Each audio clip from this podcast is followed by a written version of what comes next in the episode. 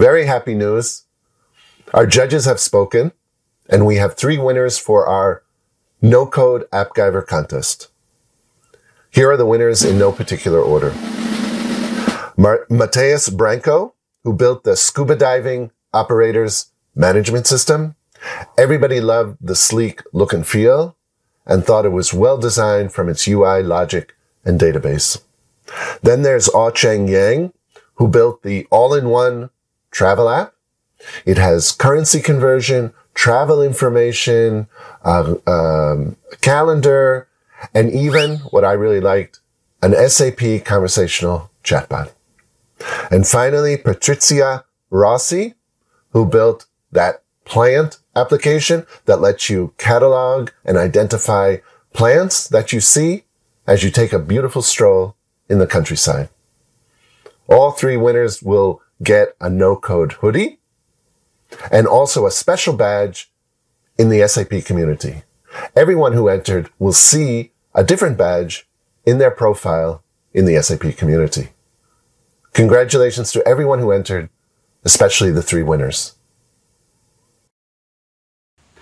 We covered the SAP Cloud Application Programming Model, CAP, release 6.0 in last week's SAP Developer News episode, but we thought it was worth mentioning a few more release 6.0 related features this week.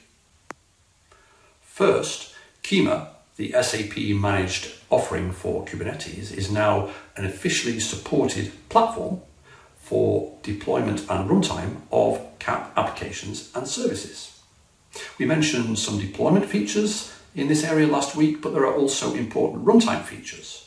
One of which is the use of an open standard for getting access to and binding with credentials for external services, a bit like the VCAP services environment variable in the Cloud Foundry environment. This open standard is servicebindings.io, a community led effort to standardize how services are bound to Kubernetes workloads. You can read more about the runtime features of kubernetes.io and more, and the official support for Kyma in the two blog posts from Uwe Klinger.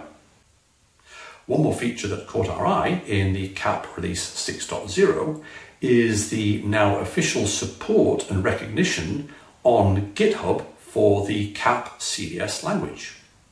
This means, amongst other things, that we get syntax highlighting for CAP CDS on github.com, which is great. And we also see the CAP CDS features in the language stats for any given repo. Check out this feature and all the rest of the release 6.0 features in the usual place in the Capire documentation.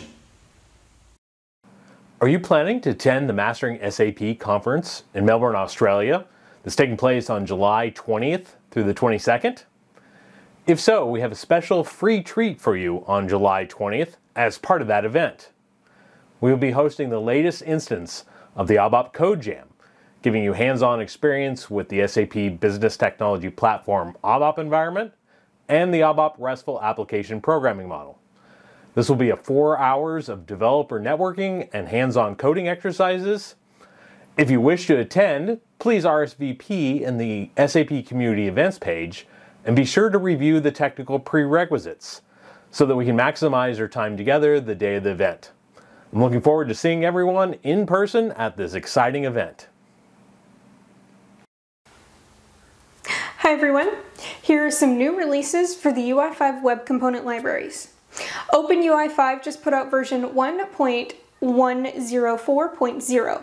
The link control has now a new API to allow the changing of the role to button. There have also been updates to the placeholders for table and object cards, so these features can now be much more detailed.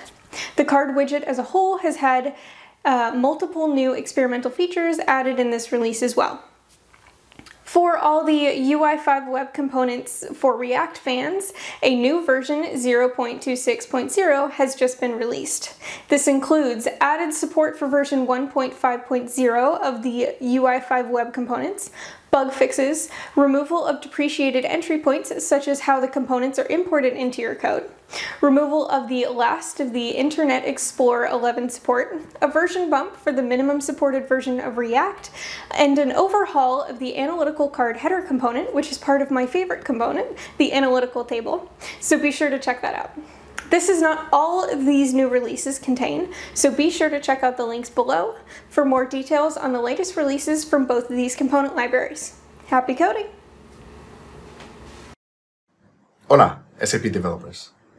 I'm here to share with you a great blog post series published by Raja related to the fundamentals of security in SAP BTP. The blog post series provides a great explanation of basic security concepts in SAP BTP. The blog posts include diagrams which help understanding these basic concepts. For example, what is an identity provider? What's the identity authentication service? What problem does the user account and authentication service solves? And what is the purpose of the application router? Once you understand the basic concepts, Raja explains step by step how you can implement authentication in a Node.js application that you will end up deploying to SAP BTP. Make sure to follow Raja's blog post series as he dives deeper in the fundamentals of security in SAP BTP.